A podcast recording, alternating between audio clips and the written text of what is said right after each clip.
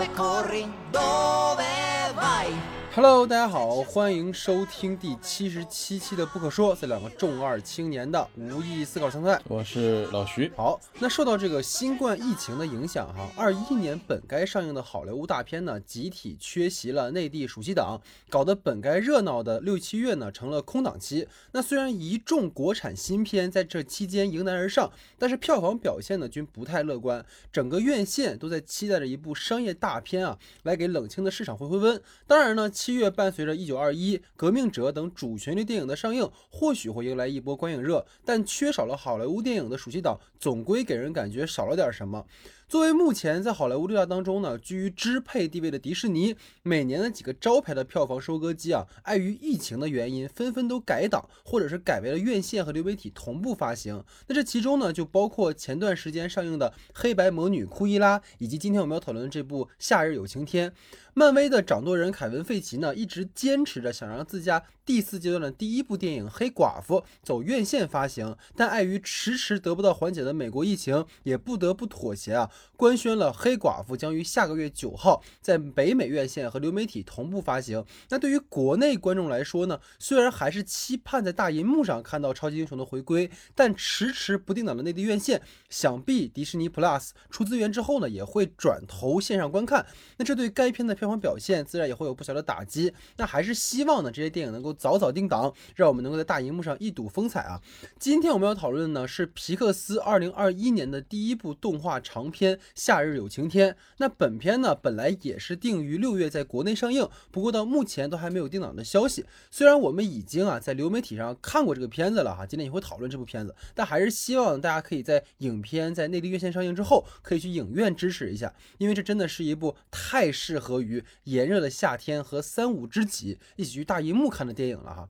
惯例呢，还是先来介绍影片的基本信息。《夏日有晴天》的导演呢，是曾凭借动画短片《月神》入围第八十四届奥斯卡金像奖最佳动画短片的艾利康·卡萨洛萨。本片呢是他的第一部动画长片作品。本片的编剧呢是杰西·安德鲁斯和麦克·琼斯。那杰西呢曾为我和厄尔以及将死的女孩担当过编剧，后者呢则是去年皮克斯大火的动画片《心灵奇旅》的编剧之一。本片的配乐是由丹·罗莫完成的，他之前呢还为游戏《孤岛惊魂五》、电影《无尽之兽》担当过配乐。那配音方面呢，片中为主人公卢卡配音的是雅各布·特瑞布雷，他可谓是近些年最火的小童星之一，曾出演过《房间》《奇迹男孩》等片。为卢卡的朋友阿尔伯托配音的是杰克·迪伦·格雷泽，他曾出演过《雷霆沙赞》《小丑回魂》等片。为小镇女孩迪安娜配音的是玛雅·鲁道夫，他是周。《周六夜现场》啊的常驻演员，值得一提的呢是她的男友是著名导演保罗·托马斯·安德森，那二人呢还共同育有一个女儿啊。夏日有晴天呢，讲述了人鱼男孩卢卡与好友阿尔伯托在意大利里维埃拉与小镇女孩蒂安娜相遇后经历的一系列惊险难忘的旅程，并在这个过程当中呢，收获了友谊和成长的故事。节目开始之前，惯例还是希望大家能多多关注我们的微信公众账号 S D 的光影不污。最近呢，我们会在每周一更新的长节目之外，开始制作一些短评论节目。每一期呢，都会邀请一位朋友对近期上映的热门电影和影视剧做评论。那这个部分呢，只会在公众公众号播出，有兴趣的朋友呢，可以在公众号点击左下角的专栏收听。那公众号的具体名称，请看节目下方的简介。另外呢，还请在公众号收听我们节目的朋友，可以帮忙点击页中和妹妹的广告，支持我们的工作。谢谢各位。那下面进入到我们正式的讨论环节。好，那下面进入到我们的话题讨论时间。那我们本次呢，也是通过我来抛话题，然后我们俩一起讨论的这样的一个形式哈。那我们第一个话题是这样的，就是在导演在他拍这个片子之前呢，其实拍过一部短片叫《月神》，然后也入围了奥斯卡。刚才介绍的时候其实有提到过。然后其中的那个父亲的形象，其实直接被搬到了《夏日有晴天》当中。然后呢，其实有很多情节在这个短片和长片里也有相似之处，所以想听听老徐对于这个《月神》的短片的理解，包括如何看待这个短片和导演的这部。部长片的一些关联性的问题啊，听听老徐的看法。好的，其实我个人而言啊，非常喜欢这个《月神》这个片子，因为我觉得首先它符合了一个就是这种短片的动画电影需要的一个元素，就是有非常强的一个留白的空间。其实我觉得这一部分里头，首先这个片子非常有特色的一点就是它植入了一个非常有呃有梦幻性的一个场景，就是大家可以从海上直接登上月亮上，这是一个非常好一个不错的一个一个设计。然后第二个设计呢，就是我觉得它全程使用了一个无对白的这样的一个设计，就是我们看听不懂它里面到底在说什么，对它也没有给出一个字幕解释，也没有懂，就大家就是看他们的口型啊，或者是看他们的行动去理解他们的更深层次的一个意思。然后再其次而言，就是我非常个人很喜欢的一点，就是我觉得它里面的一个主题表达是非常非常精准的，就是其实就是一个每个呃，就是不管不管你是呃爷爷辈的还是父亲辈的还是儿子辈的，就是每一代人都要有自己的一个去探索世界的一种方式，或者自己的一种生存方式。彼此之间虽然我们存在着，我我觉得这样做是对的，我可以这么去教你，但是一定程度上来讲，这种东西对于下一代而言，不能成为束缚他的一个理由，反而是让他自己去发展和施展的话，会对他而言开阔更大的一个空间。这样的一个主题，我觉得就是一直贯彻到就是《夏日有晴天》中，我也觉得是非常，也是一个非常重要的一个因素。其实《夏日有晴天》中，我们可以看到，呃，主人公卢卡他想做的一件事情，从刚开始的是想要一个黄蜂牌的一个电动车，呃，一个一个摩托车，到最后的时候发现，哎，我想去探索外面的世界的时候，其实都是在自己的一个选择之中。我觉得我应该去什么，虽然是受到了别人的影响，但他觉得自己的大门在那一瞬间被打开了，周围的人也是倾力的去支持他，觉得你可以这样的去做的时候，那么这样的事情就变得没有了阻力，我们可以去探索这样的一个空间。所以我觉得，对于这个《月神》这个短片以及我们整个《夏日有晴天》的这个关联性来看的话，首先植入的一个非常重要的一个部分，就是可能呃关于那个父亲的那个角色啊，虽然在这里面不是我们主人公卢卡的父亲啊，是那个小女孩的那个父亲，但是他两个首先在外形上就是非常相像，就是那个很有标志性的那种意识的胡子哈，然后。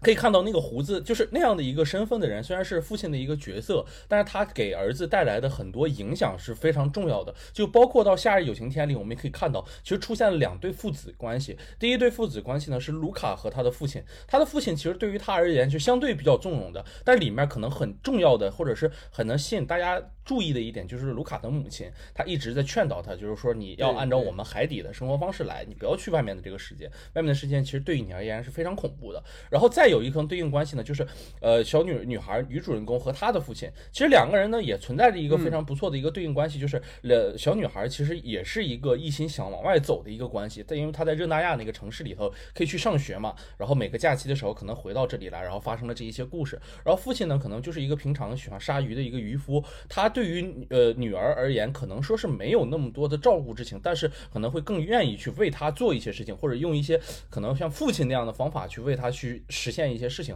这样的两层对照关系，两对的对照关系之下呢，再让我们回到小卢卡本身的身上。小卢卡本身也是存在着两两重关系嘛。第一重关系是他打开了外面的世界，可以走到从海底走到地陆地上之后，他发现哎，这个镇子里居然有这么多新奇的东西，居然有黄蜂牌电动车，居然有各种各各式各样的东西。这是第一层，是由于自己的那个小伙伴带领自己，然后才发现了这样的一个事情。然后第二重的关系呢，就是当他在小镇的比赛结束了之后啊，结没有结束之前，就是在小镇生活。的过程里的时候，从小女孩那里获知了，哎，原来还有这么多的知识，还有这么多的世界可以让自己去探索，让自己去发现，才会觉得，哎，我是不是也要选择去外面的世界？我也很想去外面的这个世界。所以这两重的对照关系，在呃这两重的对照关系里，都可以看到，这其实是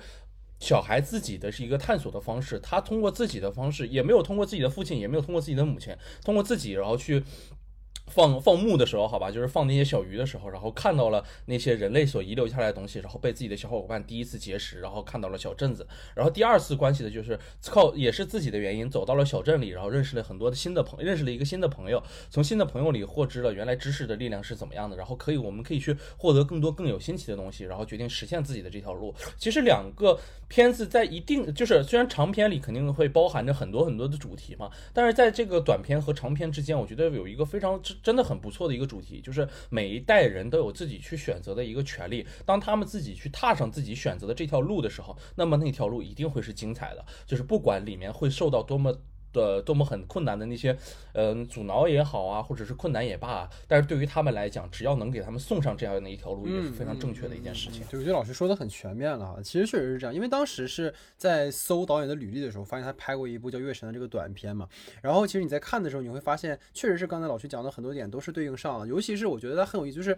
一个是他在就是船上的时候，在那个月神短片里在船上的时候，然后他的父亲跟他的爷爷跟他说：“哎，你这个造型，你这个帽子造型，你该怎么戴，怎么戴，怎么戴。”其实这个就像在我们成长期的一个状态，它是一个青春的过程当中，我们可能总会被啊父母要求你应该以什么样的方式去生活。然后当他们到了那个月球的世界的时候，其实你可以理解为是一个可能工作或者社会身份的时候，我会比如说爷爷会告诉你你选什么工作是对的，然后父亲会告诉你选什么工作是对的。所以他在这样的一种通过经由这个造型和工具。两个其实也是一个人成长的不同阶段，然后这个不同阶段基于他们不同的教育理念产生了这样的一个冲突。这个其实是我觉得在月神的那个短片里，我感觉他做的非常精妙的一点，就是在一个短片的这种长度里面，他浓缩到了一个可能年轻人成长过程当中遇到了不同的这样的一些推力吧。所以这个其实是我觉得月神可能他做的非常好的一个地方，包括刚才其实老师说的也对，就是他的那个星星的点。其实我很喜欢月神，还有一个地方是他那个最后，就是当一个大猩猩坠落的时候，然后可能作为老一辈都不知道该怎么办，对吧？哎呀，这猩猩这么大，我该怎么办呢？然后小朋友其实反而用他的方式去把这个猩猩瓦解成了无数的小猩猩。就是，这就是每一代人他们不同的对于不同事情的处理的方式和态度。然后这个其实也延续到了《夏日有晴天》当中。其实结合老徐刚刚其实说的非常好了，就是从包括这种关系的对应啊，然后包括卢卡的一个成长的过程啊。其实还有一点就是可以简单的做一个延续，就是你刚才说到这个地方，就是对于那个短片月神而言，其实父亲跟爷爷是试图灌输他们的思想和价值去给这个孙女的。然后其实，在《夏日有晴天》里面也是一样，就是其实对于卢卡而言，他经历了三个人对他不同的这种塑造。一开始是母亲嘛，父母跟他说，就是你不要出去，对吧？外面呢是一个坏的世界，那是一个二元对立的世界。你出去之后，那帮人就会把你干掉，对吧？然后你出去之后，可能他们就是你是海怪，所以他们要杀掉你。所以在那个时候，那个孩子卢卡的心里是，这是一个二元对立的世界。我们跟外面的那个就是所谓的人类世界，其实是一个这个敌对关系。然后当他遇到阿尔伯托的时候，其实阿尔伯托跟他也是同类，但是阿尔伯托其实给了他一个开开放这个世界的可能性。虽然说阿尔伯托也还没有跟外界产生过多的接触，但是阿尔伯托他并不是一个坚决的认为我和你是就是人类和鱼人是敌人。就是你看，其实很有意思一个点，就是影片的第一场戏其实不是从卢卡开始的，是从阿尔伯托开始的。对吧？是阿尔伯托在那个大雨夜里，然后去抢人家东西，然后把人东西咵咵全弄里面了。所以其实对于阿尔伯托来说，他跟这些人类之间也应该是那种哎剑拔弩张的关系。但你发现，其实当阿尔伯托给这个卢卡所传达的观念是，就是我们应该探探索这个世界的神奇。就无论我们遇到的是什么，我们不应该说因为因为我们跟他们是对立面，所以我就对整个。那个对立面所处的整个世界都置以一个否定的态度，这个其实是一个他所给予到卢卡的一个很重要的一个信息，因为卢卡在一开始只是认为我要不要到水面上，他其实完全对水面上是抱有一种恐惧心理的，所以当他第一次踏上水面，这个设计我觉得也很好，老徐就是他踏上水面之后，啪就变成人类了。就以前没有看到过这种事，就以前的人鱼变成人可能需要一些魔法呀什么的，就唰就变人了，这个还挺有意思的。然后就是当他上岸的时候，你发现这个男孩他是非常恐惧的，但是阿尔伯托带给他了一种破除这种恐惧的可能性，这个其实他带给他的，而迪安娜其实是更深层次的，让他建立起了一个破除这种对立，去建立可能一个人与个人之间的一个个性与个性之间的一种连接的可能性。就等于说破除了那个标签嘛，那个标签是人类是坏的，然后其实迪安娜给他的是把标签除掉之后，可能你遇到每一个人都是不同的，他们每个人他们都有他们的个人的价值，可能有些人他们真的对人鱼是有恶意的，有些人是没有的，那么你应该去建立每一个人是怎么样的，所以他会设置一个单纯的反派，对吧？一个一个简单的一个一个富二代，一个坏人，然后一个一些好人，然后一些呃村民，然后一些什么什么的。所以我觉得这个可能是在整个借由月神的短片到夏日有晴天导演做的一个非常好的一个这样的一个递进的关系。而这种递进的关系其实并不复杂，但是你放在今天的这个语境里面，它又是一个很珍贵的一件事情。你包括刚才我说到刚才月神那个短片里面，其实有提到那个。星星的这个点嘛，其实到这个电影里面也是这样的，等于说卢卡就跟那个小女孩是一样的。那个小女孩其实是用呃，就是她去摸星星、听星星，哎，然后把这个呃问题解决了。而卢卡其实借由他的努力，他对于这个世界探索的精神，其实某种意义上也为人鱼和人类的关系去做了一个破冰。所以这个其实就是我觉得我一直很喜欢皮克斯很多动画，就是他们其实是很很相信可能下一代人或者是说每一代年轻人的创造力，他不会觉得说可能因为你们这个对吧，就每一代人有他们每一代人的。权威啊，或者怎么样的，而是说我们要相信每个人都有他们自己的创造力啊，有他们的好奇心啊，他们会把这个世界变得更好啊。或许当然这是一个童话，但这个童话又是一种能够温暖人心的一种童话吧。所以这个可能是我对于这个话题的一个看法哈。对，其实还有一个事儿，我觉得可以跟你聊，就是你会发现，就是说。就是呃，夏日有晴天的故事特别像一个性别逆转版的小美人鱼。对对对对对对，对，就是其实很像，尤其是他们的前提就是建制的那个部分。美人鱼也是一个向往自由，然后偶尔捡捡人类的垃圾，是吧？然后只不过是美人鱼上岸是为了爱情，然后卢卡上岸是为了梦想，梦想。所以大概是这样的一个问题。是的，是的。刚才我们聊了这么多哈，其实是关于说呃，从月神这个短片到夏日有今天的一个发展。然后其实第二个话题呢，是基于最近在这个片。片子上映之后，哈，讨论度很广的一件事情，然后也是可能我有一些不解的，所以也是跟老徐做一个讨论，当然也是跟各位哈去做一个分享。就是有很多观众在看完《下雨天》之后，说本片有一定的同性倾向。然后，并且呢，有很多的评论就是对这种多元文化的倡导，在这个片子里面哈倍加赞许，说哎呀，对这个 LGBT 群体是真友好啊，对不对？怎么有这么多这样？就是我不知道你是否认同这种解读，或者是说是否我其实想借由这个话题想延伸的是，是否任何一部电影都要被冠以所谓政治正确的旗帜呢？当然了，在我们讨论这个话题之前，我要打一个括号，就是我们不是要去驳斥。你的观点就是，我不是要去驳斥说，可能当你认同这个柳同形象是错的，我们不做这样的一种价值的判断，只是说我们想去开放讨论，当一个文本出现的时候，我们是不是在呃目前这样的一个语境里面，什么话题热，我们就要把一部电影就是套到当中去，这个是不是有一些牵强，或者有一些偏离了一个作者表达的一个本意哈？我们只想做这样一个讨论，所以如果。有朋友是抱持着那样的一个观点的话，我们呃当然是认同，就是或者我们支持，但我们只想做一个这样的一个讨论的一个。就其实我我们这个节目里头，首先对于 LGBT 电影，就是其实就是亲切度还是蛮高的。就像《少女图》，其实我们也给了，也是没少聊。对，就是我们其实也给了非常大的一个评价或者是一个赞赏。就是当然我们不是说不喜欢 LGBT 电影，或者对他们这些这个这个方向上有什么不同意的一个观点，而是在这一次的片子里头，确实。看到大家产生这个讨论，觉得好像有点偏离了整个片子表达的一个主题。就是其实我个人看来，这个片子其实意义上来讲是非常纯粹的。但如果借用就是大家在网上的一个讨论，或者是在豆瓣上面看到大家很多的一些举例论证的这个方向来讲的话，那既然我们已经产生了举例论证的话，那我们就要从举例论证的方向上好好去讨论这个东西了，对吧？首先，大家给出来的一个观点是，里面出现了两个男孩的这种身份，而且另一个男孩在男孩遭遇了一些。就是看世界啊，探索外面的世界的时候，表示了一个强烈的一个嫉妒的心理，并且觉得两个人的行为就是已经是纯纯的，就是那种男男之间的这种感情的一个阶段，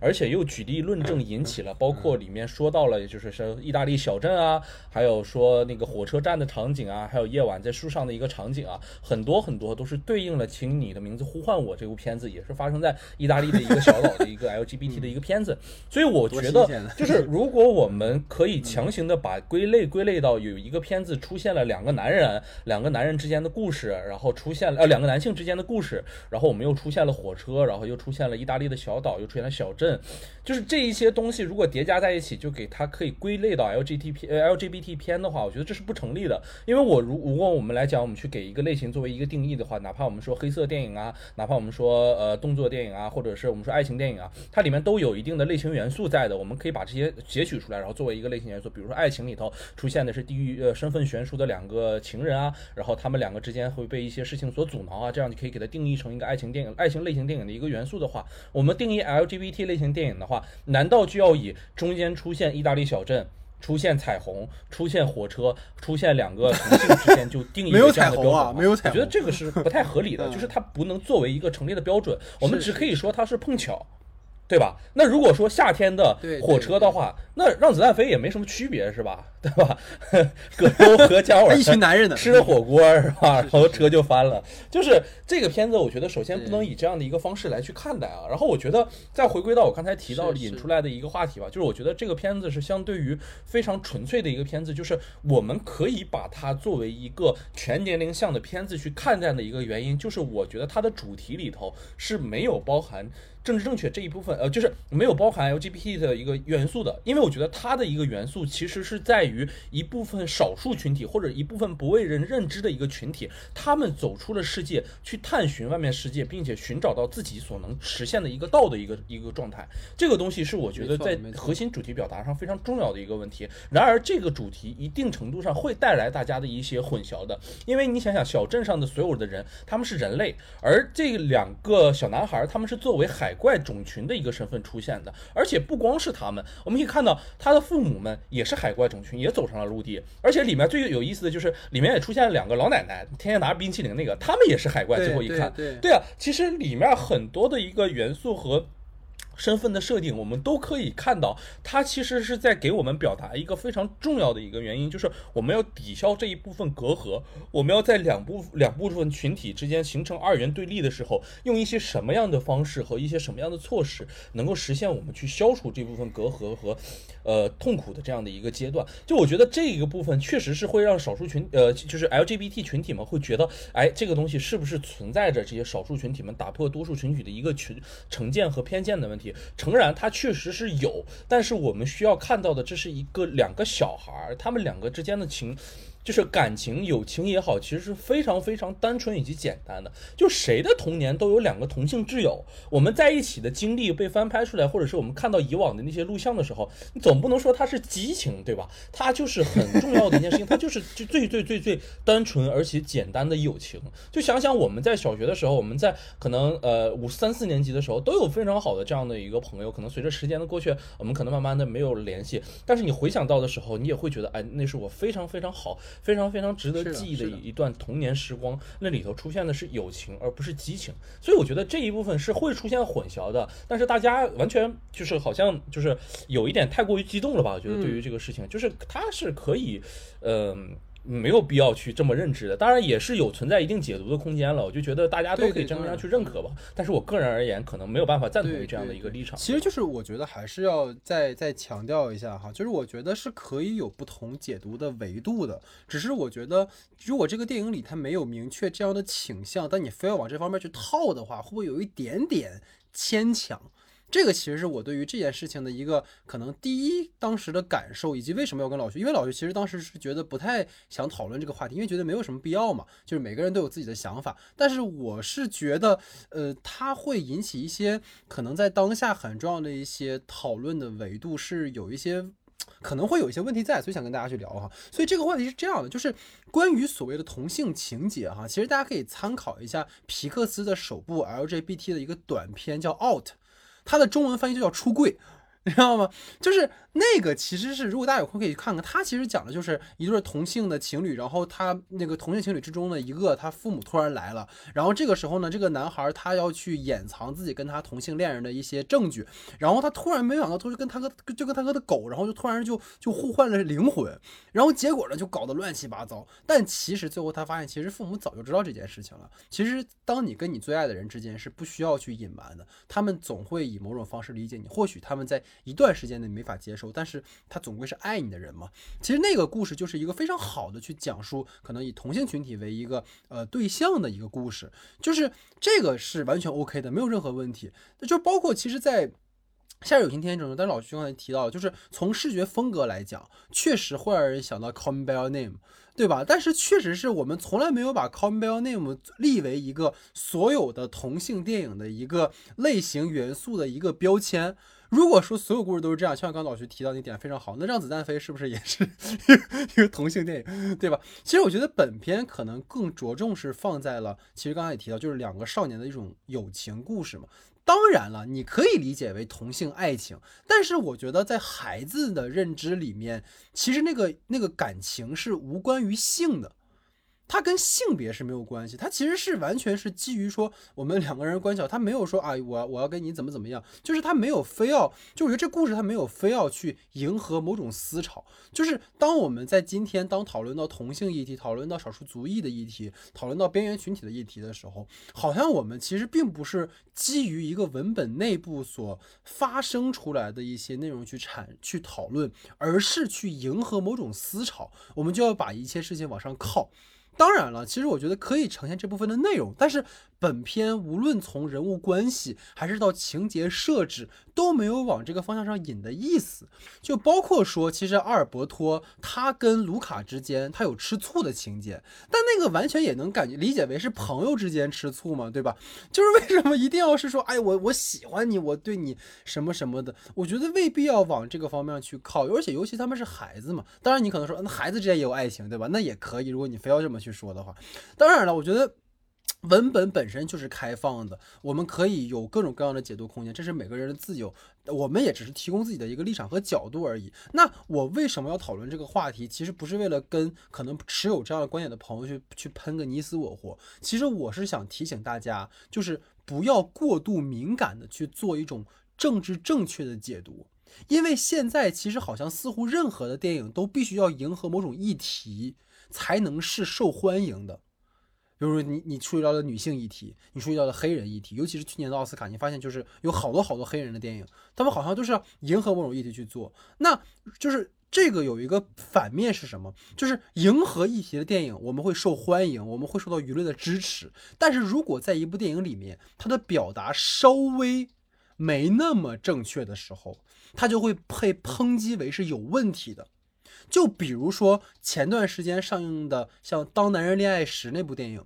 就是那部电影里面，其实那个男主人公是保持着一个非常强的牺牲精神的，对吧？就是包括里面的女性，其实是一个较为被动的一个女性，就是在这样的一个故事的框架下，就肯定会有很多人站出来说：“妈的，你这故事不是歧视女性吗？啊，为什么女人就不能独立？为什么女人要靠男人？啊，是不是？”叭叭就开始了。但是我其实我也思考过一段时间这件事情，因为在那个故事里面，确实是那个男人太过于自我满足和这种自我感动了。但是如果你回到文本内部，那个故事其实本身就是基于一个小混混，没有什么文化背景，然后他突然喜欢上了一个一个女女性，那他必然会有这种牺牲精神呐、爱慕精神啊。所以我觉得。我们现在很大程度上在讨论一些影片或者文本的时候，我们并不是基于这个内容去分析的，我们是先保持着某种价值和理念，然后再套到这个文本当中去。其实这样的情况就很可能会出现，就是比如说像《当男人恋爱时》，人家可能就是这样一个男主人公的设定，他的价值观里，他的世界观里就是这样的一个存在。但你会建立于说，在今天的这个环境里面，男女平等，女性不应该是这样的一个地位，你就去抨击这部电影的价值观，就是是不是会有一点点脱离了这个文本讨论的内容本身？就是当我们去抱持着说应该去尊重平等的时候，那是不是也会有这样的一类人存在呢？还是说，由于这种正确，所有那些分支都不应该存在？这个是不是也是一个值得我们去思考的问题？所以，这个其实是我觉得我当时想要讨论这个呃话题的一个很重要的角度。就包括，其实我觉得这个片子《夏日有晴天》，我们回到这个电影里面，它的目的，或者说它的制作的一个根本所在，就是因为它的简单。就因为简单才珍贵，对对，尤其是在今天的环境里面，一切都太浮躁了。你会发现，所有的话语都可能会成为他人攻击你的把柄。在这样的一个环境里面，一个浮躁的场域里面，在经历了疫情之后的这样的一个环境里面，这样的电影才尤为珍贵。好，那就是我们讨论的第二个维度哈。所以其实进入这个也是可以进入到另一个，就是老徐之前有提到过一个角度，因为刚才我们说这个电影最好在于它的简单嘛，但这个简单可能往往也会造成一些负面的一些东西。所以这样的话题啊，听听老徐你想。抛给我们的是什么样的一个角度？对对，其实我觉得在两位男主人公刚刚进入海边小镇的时候，他营造了一种就是这个小镇上的氛围是一种恐惧海怪，甚至仿佛和海怪之间有过一些所战争的这种氛围中，就是构建起了这样的一个人类世界和所谓我们所说的海底世界的这种对位关系。同时呢，这个卢卡的母亲也一直给卢卡灌输着，就是仿佛陆地世界是一个非常恐怖的地方，然后方好像发生过一些什么事情。但其实当最后的时候，就我。在前面也提到过，六个海怪同时在人们面前现身的时候，就是当这些少数群体们突破了所有人的一些固有观念的，这就是这种美好结局忽然出现的时候呢？但是好像。就之前所营造的那种氛围，忽然就就消失了。就是人类也能允许海怪这样的出现，大家也可以展现自己的面貌。就是好像这些东西就是消失或者是来临的，就又是这么些突然。就我觉得在这一部分，其实关于双方这种形成这种偏见啊，包括如何解决的部分，好像是存在着一些偏差的。就关于这个部分，其实还想听听老戴的一个理解。对对对，其实老薛这个话题提的特别好，因为我完全被这个片子的单纯美好所吸引，完全没有注意到这件事。但 但是其实你提完之后，我突然意识到一件事，就是，呃，当主人公一行刚刚来到这个海边小镇的时候，其实能够看到一些细节，就是那个建筑上有一些人类和海怪战斗的一些雕像，然后包括有一些那种就是事物啊什么的，然后包括就是那个小女小女主人公，就是跟他说，你偏偏选择了我们这个小镇，就是这些细节，其实我感觉都能去呈现人类和海怪之间或许在过去是存在一些争斗的。你包括其实那个女主人公的那个父亲，他一条胳膊是断掉了嘛？他虽然开玩笑说是我以前怎么怎么样的，但有没有可能就是被海怪吃掉了呢？对吧？这个其实都是可能去讨论的一些维度。但是这个这个这种就是矛盾的建构吧，其实从卢卡开始要参加铁人三项之后就被弱化掉了。然后尤其到最后的时候，雨过天晴，就是所有海怪全现身之后，好像就完全没有这方面的讨论了。所以关于这样的一个，其实我们刚才也提到，就是它是一个把背景故事简单化的一个一个方式嘛，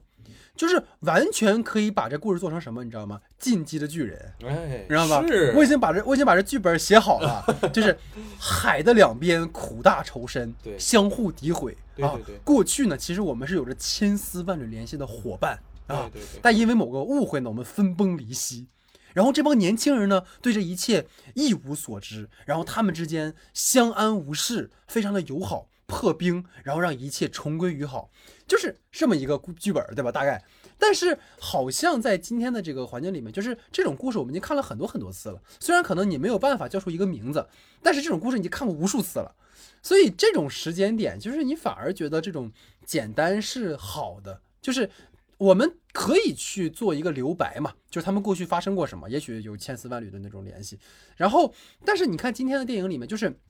我记得当你看的时候，你给我发了个微信嘛，你说哎还挺有意思的。就是当我们看到在这样的一个夏天，然后阳光、海浪、星空、意大利面、边陲小镇、简单的友情，其实你放到今天反而是难得的，就是因为这个电影某种意义上讲也是皮克斯就是没那么复杂的一部片子。因为它过去有很多很多复杂的设定，但是这种简单恰恰成为了它呃比较珍贵的一个地方吧，所以这是我的看法。嗯，其实我我也是，就是听了你的，有了一些自己的一个思考，就是这是一个比较新的一个东西。我就是觉得这种简单在当下而言，其实是非常珍贵的一件事情。就是如果我们说，就是这个片子去往复杂了拍，如果我们说就是这些之间两个群体之间的矛盾，我们再去给它更加深，然后更去探讨两个矛盾如何去慢慢慢慢把这个矛盾抽丝剥茧的去解开的一个过程的话，这像什么？它从呃呃漫画里来讲，是你像你说的像进击的巨人。那它从电影里本身来讲的话，可能就像那个《九百狂潮》韩国那个片子一样，就是我们去对我们通过两个部分群体，然后你接触到了一个原来特别不喜欢海怪的一个人，然后到最后两边慢慢慢慢走到最后的时候，才发现我们的之间的结原来可以被解开，但是结局是悲惨的，海怪还是要被处死的。就这样的一个故事，这么去看来的话，其实反而丧失了就是我们所认为的一种简单的感觉。可能这个能带给我们最重要的一个东西可能就是纯粹的一个东西。所以反推回来，我们去理解这样的一个片子的时候，我觉得它更多的其实就是给我们去展展现这样的一个氛围。他甚至不是说这个片子结束，他结束都就是这个氛围结束，甚至都不是像说的他决定去参加那个三人铁人三项赛的时候，他甚至在去了这个村子，然后第一次看到了那个小女孩的时候，这个氛围就已经消失了。就是这个感觉就已经不在了。就是当他的父母在进入这个村子的时候，你就完全感受不到父母的眼里对于这样的一个村子有什么恐惧的感觉。他们能看到什么杀海怪啊或者什么样的东西，其实都没有了。就在那一瞬间，草草带过就完事儿了。就是其实我觉得他既然没有随时随地的去给我们放大这种关系的话，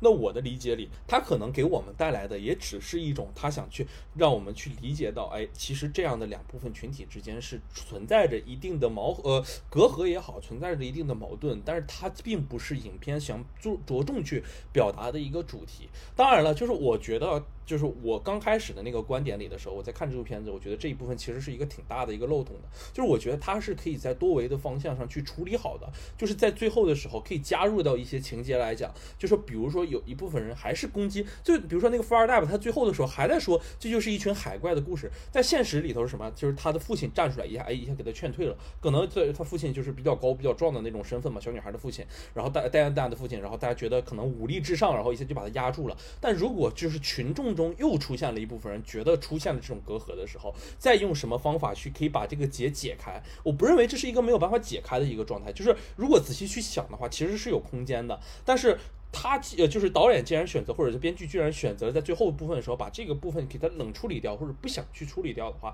那我也可以理解大家一起在一起和乐融其乐融融的这样去过接下来更新的一个生活。但是我个人而言，我是有一点点没有办法接受这样的一个比较，不能说是粗暴吧，就是比较呃一个简单的一个处理。但是从你给我灌输的一个角度来演，我其实觉得确实是就我们现在而言，很少很少有这种比较纯粹的一个电影，每部电影都有。各种各样的角度会被人放大，会被人误解，会被人曲解。所有人都在为自己的立场去服务的时候，有这样一部纯粹的一个电影能让这个夏天里供我们去欣赏，我其实觉得这好像是一个非常非常难得的事情，就是也没有过这么。开心和纯粹的去看一部片子了，我反而觉得也也很享受。而且，其实我觉得又又反过来讲，就是皮克斯并不是就是过去说他是就是说这个电影是偷懒啊或者怎么样的，因为你能够建立起来一个点是什么，就是他的那个女孩的父亲其实是跟卢卡还有这个。他的好好朋友，他们是一起相处过，对对对，相处过。就是我觉得这是他铺垫的一个点。如果说没有这层关系，最后是因为哎，我就突然站出来了，我帮你们怎么样了？那种怪力乱神似的，然后天降神兵似的，那个确实会让我们觉得很奇怪。但这个里面是他某种意义上也是摇滚，也是摇摆狂潮那种故事，就是他是因为建立在我们之间有相处过，我不是因为你的身份跟你相处。就像我刚才在第二个话题里提到的，不是因为某种观念跟你相处，而是因为我跟你这个人在相处，就是我所接触的是剥离掉了所有的标签之后的你的人本身。我在跟你相处过程当中，我发现，哎，你其实是一个很可爱的孩子啊，对吧？你并不是一个呃过去我们意义上的那种海怪。所以，当你拥又又有了那层身份之后，那层标签之后，我能看到你标签之后的那个东西，所以我我才会站出来保护你。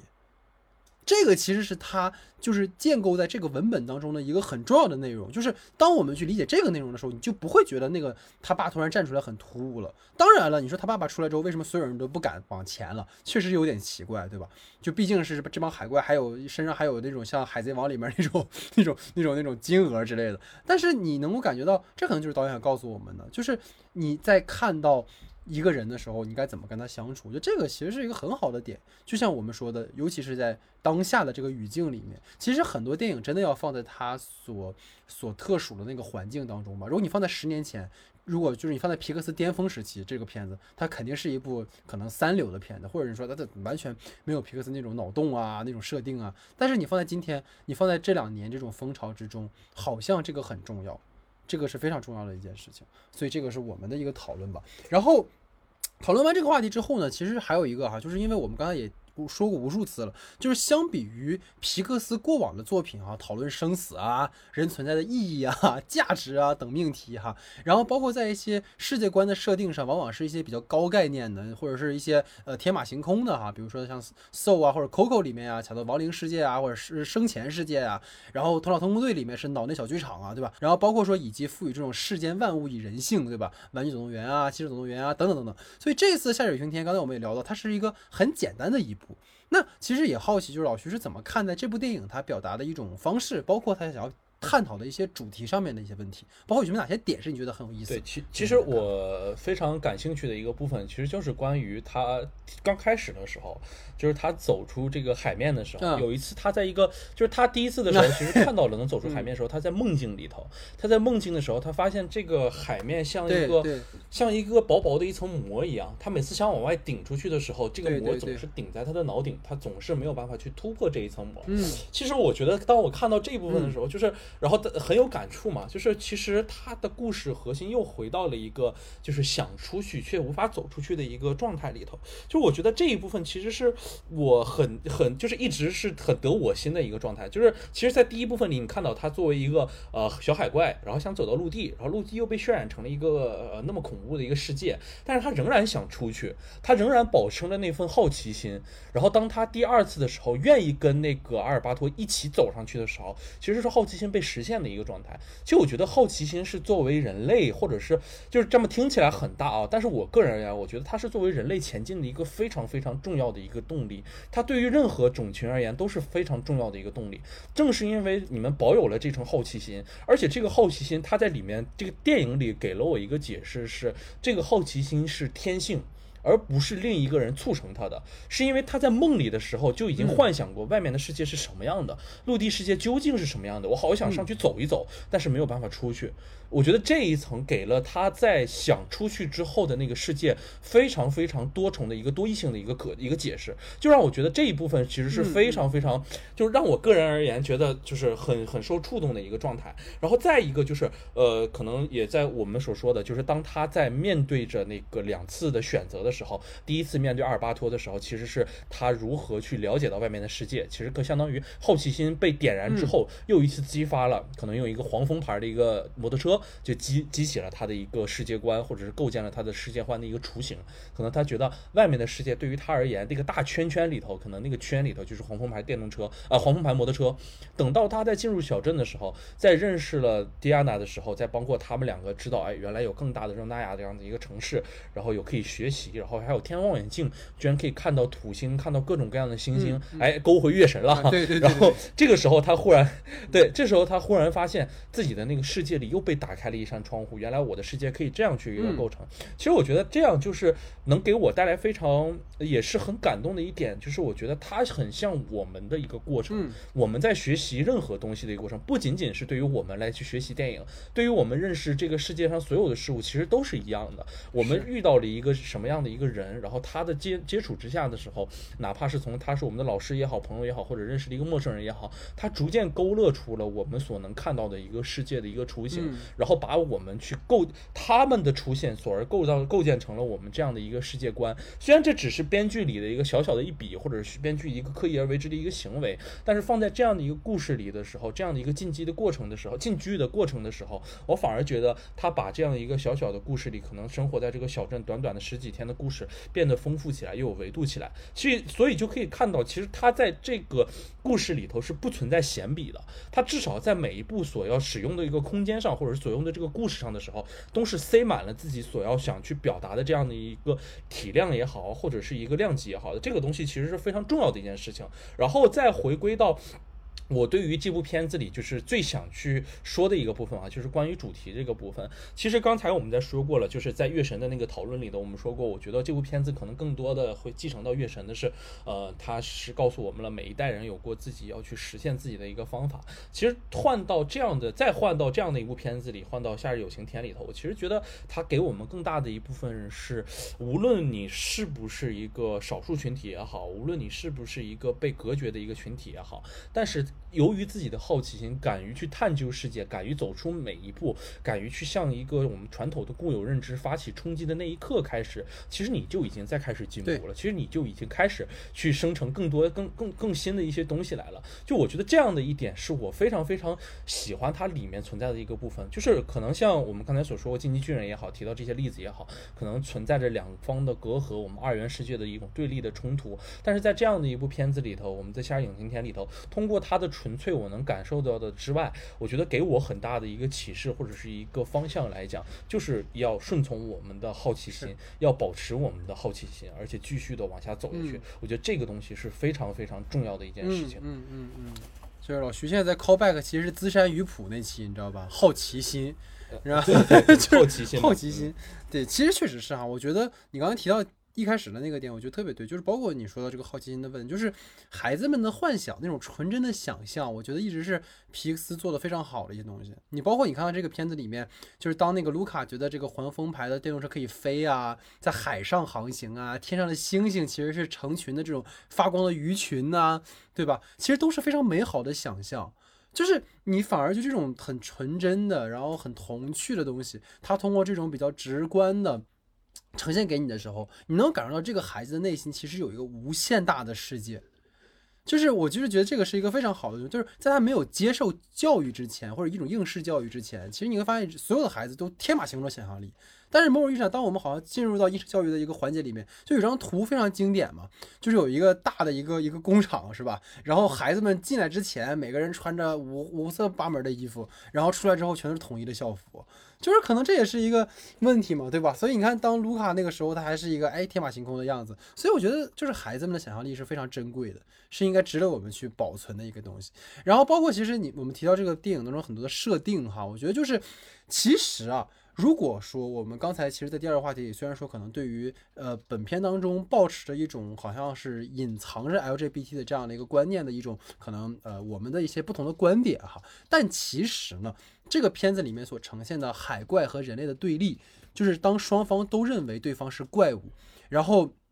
这样的一个状态下，其实相处以后，你会发现，其实我们是可以相互理解的。其实它也是一个很普适性的一个话题，就是我觉得未必要去说这部电影就是关于 LGBT 的，但是恰恰是因为说这个片子它不仅仅是关于 LGBT 的，它其实更具有一个普适性，就是它既可以是关于 LGBT 的，它也可以是关于黑人的，它可以是关于边缘群体的。因为它所探讨的不仅仅是局限于某一个团体，而是说，当我们是不同的文化、不同的族群的时候，我们该怎么去跟对方建立联系？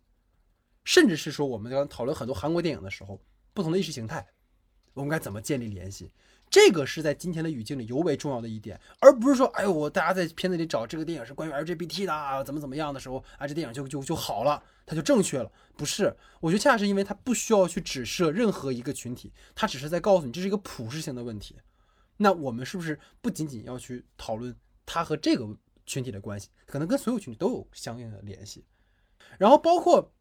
我们今天已经三番四次的 Q 到《进击的巨人》哈，今年就是我也要必须要 Q 一下这个剧，这个这个动动漫哈。本来说今年上半年结束了，结果妈的拖到了年末是吧？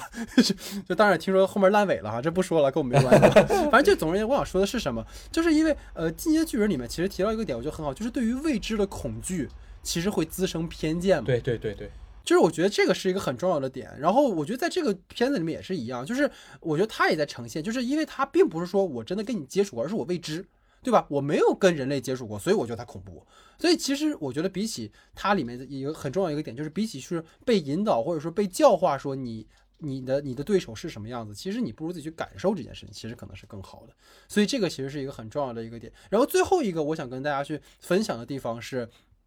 这个片子刚才我们提到有个非常好的设定，我觉得这也是皮斯皮斯他很厉害的点，就是他会把一个一个 idea，然后给他在一个片子里面反复的用，用到极致。比如《玩具总动员》里面是这帮玩具其实是有人性的，对吧？所以他就不断用这个啊，我我不能被人类发现，人类一发现我就哇变成不能动的，人类不发现我就咔就开始开始玩了。这个片子里也是一样，就是它这它这里面点是什么？就是人鱼是不能沾水的，沾水就会变回人鱼，就会显形。然后这个其实是他反复在这个片子里面去玩的一个梗嘛。然后你会发现，其实这个梗很好，就是我觉得这个是最后一个想跟大家，就是说外表是不是可以去定义孰高孰低的？就是我们是不是在进入到一个他者的文化的时候，我一定要通过一种伪装才能进入到他的主流的那个环境当中去？这个其实是一个非常好的点，就是我们能否真的去做自己，获得认可？这种获得认可的方式是要是要成为那个集体当中所规定的一个你你长的样子、你的性格、你的财富积累，还是说你可以有以自己的方式进入到这个环境当中去？就是到底如何的方式是才能够被认可的一个方式？所以你会发现在前面的时候，人鱼要通过什么方式？我要通过啊，我要隐藏自己的身份，我不能让别人发现我，我要我我要把自己我擦干净自己。但到最后你会发现，就是我觉得很好，就是卢卡最后的那场戏，他最后在那个火车上的时候，他一半的身体伸出来了是人鱼，一半的身身体在里面是人，他他又换了一边儿，就是我可以沐浴在阳光之下，我可以做我自己，对吧？虽然这个其实是非常非常童话式的一种一种处理方式，但是。我们也借由这样的一童话方式，或许会给我们的现实以某种可能解决这样的问题的一些方法，所以这个是我对于这个片子最后的一些总结吧。对。好，那下面进入到我们的延伸讨论环节啊。今天讨论皮克斯动画，对不对？所以不得不提到这些皮克斯经典的作品啊。所以今天呢，想跟老徐去做一个我们每个人的 best three 啊，每个人三部啊，皮克斯最佳动画心理的这个盘选哈。想听听老徐你的前三是哪三部皮克斯电影？好的，然后我的第一部片子呢，第一部推荐啊，就是我的第三名呢，就是怪兽电力公司，就是零一年的一部电影，然后也是皮克斯的一个初期作品吧。嗯嗯。其实这部片子从意义上来讲，其实它其实有一点点说，就名声大于它的本质的一个。其实内容里面是存在着挺多个，对，就是当初的时候皮克斯动画里头一些较为短板的一些问题，比如说设计过为简单啊，然后里面的剧情过为粗糙啊这些问题。但是我觉得它其实有一个让我感觉非常生动的、生动的一个地方吧，就是我觉得也是我的一个，我跟这个《夏日友情天》里能够有互相关联的一个地方。我就觉得当我第一次看到了怪兽电力公司的时候，好像自己的一个世界被打开了一样，就是我从来没有看过一个动画作品里头出现过这些怪物的角色，然后又是那么的仿真，然后里面又出现了这么多种的怪物，然后以至于在后来有一次的时候，我在电脑上忽然去查一个片子的时候，然后点开过这样一个片子，然后发现这个片子居然还有 4K 版的，然后我就下载了一个回来看了一下，然后结果就发现，其实，在那个时候的那个皮克斯他们的特效制作或者他们的一个制作实力已经非常非常拟真了，就是我在看到里面的时候发现，哇塞，就是那个里面大怪兽的那个那个皮皮毛那个毛。发的质感都已经是非常非常好的一个状态了，就是你可以感觉现在完全不输于现在大部分的一个特效动画的一个制作，所以人家的一个制作能力可能在那个时候就已经做到了一个非常不俗的一个状态，就我觉得这也是可能值得我们去学习的一个部分，然后再包括里面的一个呃这个人类世界和怪兽公司的一个对对应的一个两重世界的一个关系，双层故事线往下进行的一个状态，其实也是非常有趣的一个状态，就是让我感觉到就是在至少在那个时候，或者说我第二次看的时候，都给我留下带来非常深刻的。一个印象，这是我推荐的第一个，然后推荐的第二个呢，就是我的第二名，当然就是 Coco 了，就是。就是确实嘛，这是一个我看了这个片子，然后痛哭流涕的一个一个片子，里面和主打的这个亲情，确实是我们所有人都没有办法去绕开的一个话题。而且里面所给我们展示的这种墨西哥的民俗，包括抱着吉他去弹唱那首《Coco》的时候，都给我们带来了非常非常深刻的一个印象。然后也让我们觉得，其实我们每个人都需要去重视自己和亲情这样的一个连接，也会想到了家中的呃一些老人啊，和他们一些度过的这些时光。我其实觉得这是。一个能够在全世界甚至全人类去通行的一个故事，最重要的一个状态就是它能够引起所有人的一个共鸣。是，所以里面很重要的一点就是亲情这个东西是所有人都没有办法去割舍的一个部分。然后我所推荐的第三部电影，也就是第一名，就是《海底总动员》了。其实也是一个非常早期的一部片子了。然后其实我喜欢它的原因也是因为这样，就是里面其实存在了一个我至今为止非常喜欢的一个角色形象，就是父亲的那个角色。就是我觉得 Marlin 的那个角色里面，他非常重要的一点就是他其实是一个非常胆小的一个父亲的角色。这就是我觉得敢于去挑战自己主角性格的一个方面。他其实是一个充存在着各种各样缺点和问题的这样一个角色。他在去寻找自己的儿子的时候，他其实存在着很多很多的，就是这种不想要放弃或者是想要这种去畏畏惧的一个阶段。但是因为自己的儿子想要去寻找到自己的儿子，他总是会去完成自。己很多很多，克服自己很多很多的困难，手而从而使得这个角色的弧光也会达到了一定的一个体现。所以也好也都使就是我们去贴近这样的一个角色的时候，也会发现这样的一个小鱼小小丑鱼，居然能让我们感受到有这么强大的一个力量，而且它里面也存在过很多很多能够让我们觉得，哎，这样的一个角色能够带给我们的，是不是无论是他是鱼也好，无论是他是任何的一个角色也好，只要是我们能看到皮克斯的动画，我们也能感觉到这一一份亲情，感觉到这一份爱。毕竟爱的力量才是永恒的，或者是我们所说的也是伟大的也好，它也可以是永远流传下来的。就是让我觉得在看到这么多的皮克斯动画的时候，总是能带给我的一种新的启示也好，包括这次我们去看《夏日有晴天》的时候，就是能够带给我们的很多的意呃这些东西的时候，就是无论何时，无论何地，皮克斯总会就是用他们自己的方式，或多可能过于纯粹也好，可能又是在后期的电影里头会存在着一些呃自己所用的一些技术也好，但都带给我们了对于爱和一些亲情的这一些回顾。我觉得这些东西的力量，所使用起来的时候，总是那么的伟大，总是那么的能够直击人心。这一点其实无论在。呃，一部动画片也好，或者是我们所说的文艺作品也好，它都是不可缺失的一部分。因为动画长片本身从技术或者是从它的这些视听分析上来讲，或者我们说电影本身来讲，都是非常非常重要的一个东西。我觉得皮克斯一直把他们的动画维持在一个还不错的水平线，或者是还不错的一个阶段而言，其实是非常不容易的一件事情。也希望，其实我们都在说过，就是皮克斯之前换了导演之后，包括他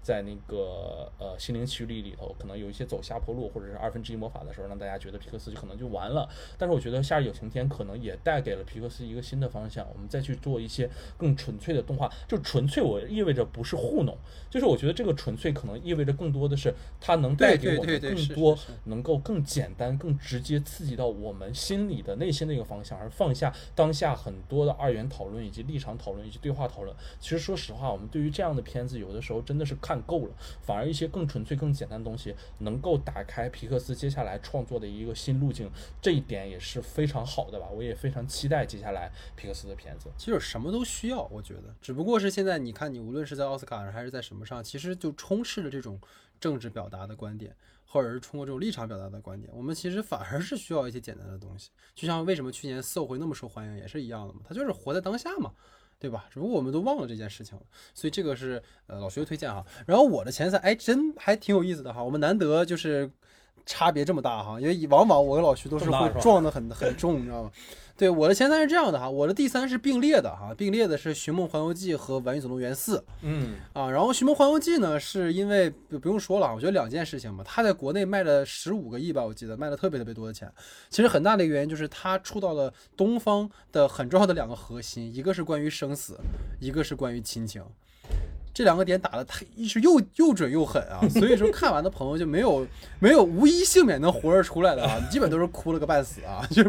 就尤其是最后那种 Coco 一唱出来，对吧？尤其每年毕业季，大家一唱到 Remember Me 就不行了，所以就是你你。对你不得不去承认，就是他在呈现，无论是这种墨西哥的亡灵文化，还是他把那个异世界的这种具实具体化的呈现，然后借由这种墨西哥的文化、音乐等各个方面的东西，然后他其实最后又讲了一个可能非常具有共情性的一个故事。这个其实是他核心，其实也是关于梦想的嘛。关于那个小朋友的梦想的嘛，然后基于这样的一个梦想的维度拉开，又是关于亲情了，又是关于生死的一些理解。这个其实包括包括我们最喜欢那个电影里面的一句话，就是你你最可怕的其实是你被忘记了，对不对？就是你被遗忘了，而不是说你肉身的消陨。这个是很重要的一件事情。所以这个是关于《寻梦环游记》哈。然后《玩具总动员四》是为什么？就这个系列我觉得都非常的牛逼。但是我为什么一定要把四单独拉出来，把它作为我的前三？是因为。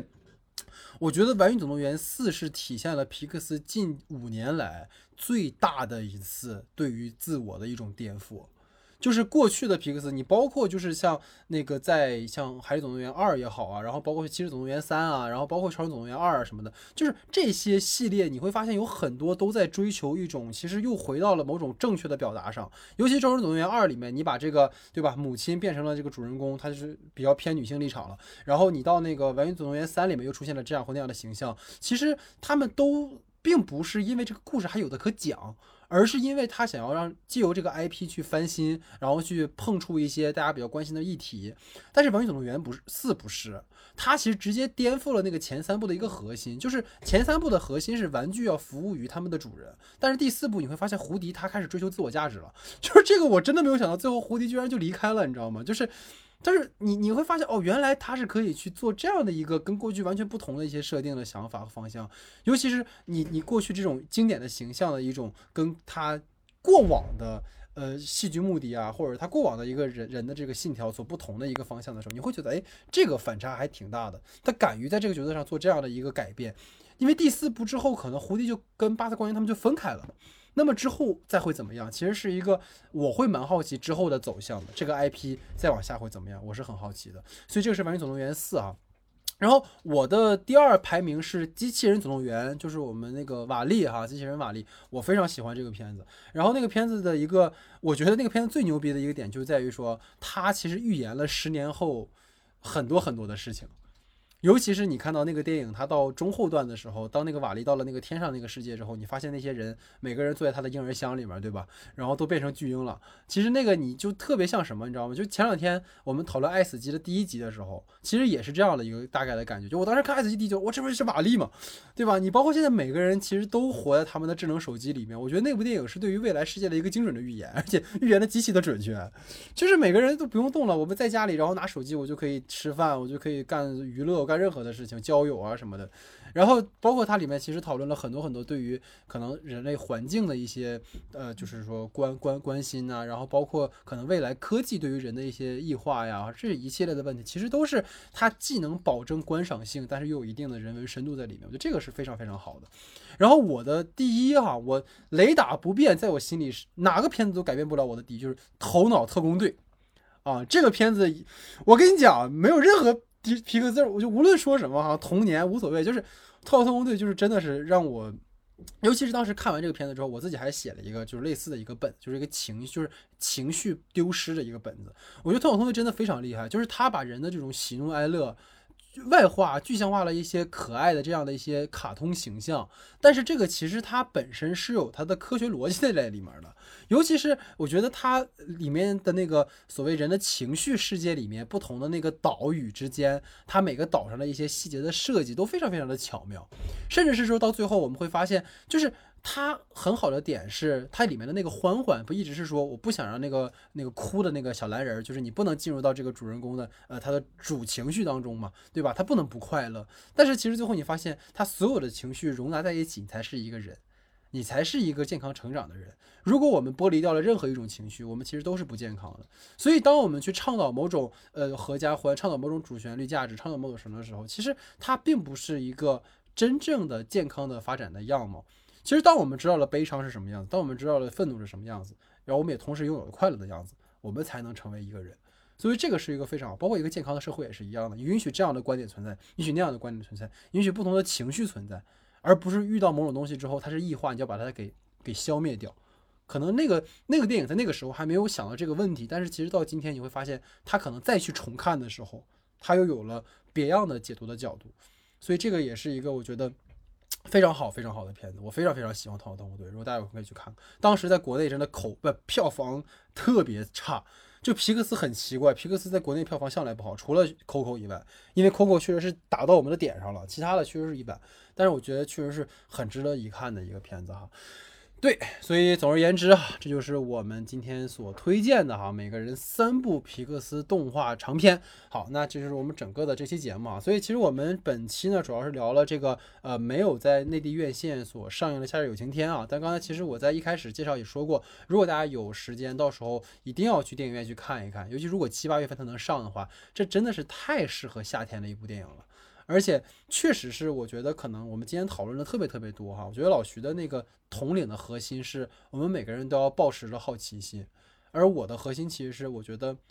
当我们在呃跟他人产生冲突，或者当我们在标签化他人的时候，我们是不是有没有可能把标签撕下来，重新再去认识这个人？其实这两个是呃这个片子我觉得也是非常非常重要的一个主题，包括好奇心也是一样的。其实很多时候，当我们去看到网络上很多的观点，我们直接认同他的时候，其实就是因为我们没有好奇心了。如果有好奇心的话，我们总会问一个 why，我们会为什么？但是很多时候我们是不去问为什么的，所以导致我们一再的被引导，一再的可能成为标签的一员，也成为了去把别人标签的一员。所以可能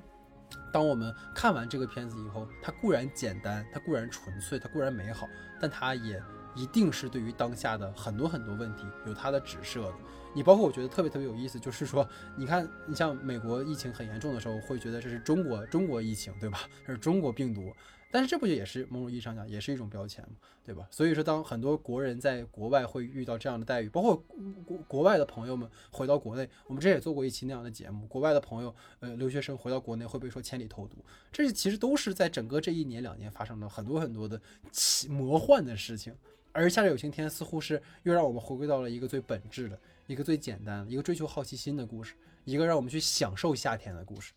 我们总是去呈现某一个季节里面的可能很多深深邃的、深刻的故事。当然，我们需要那样的故事，但是是不是在很很很多时候我们忽略了那个最简单的东西？其实从 so 到夏日有晴天都在讲这件事情。so 是告诉你，你去看看那个那个叶子飘起来的样子吧，你去跟你理发店的老板聊聊天吧。可能你会有新的收获，而这个片子告诉你去享受夏天吧，对吧？所以也是到夏天了嘛，希望大家能够都享受大家每个人自己的夏天吧。所以这是我们整个的第七十七期节目啊，感谢大家的收听，感谢大家的时间，我们下期节目见。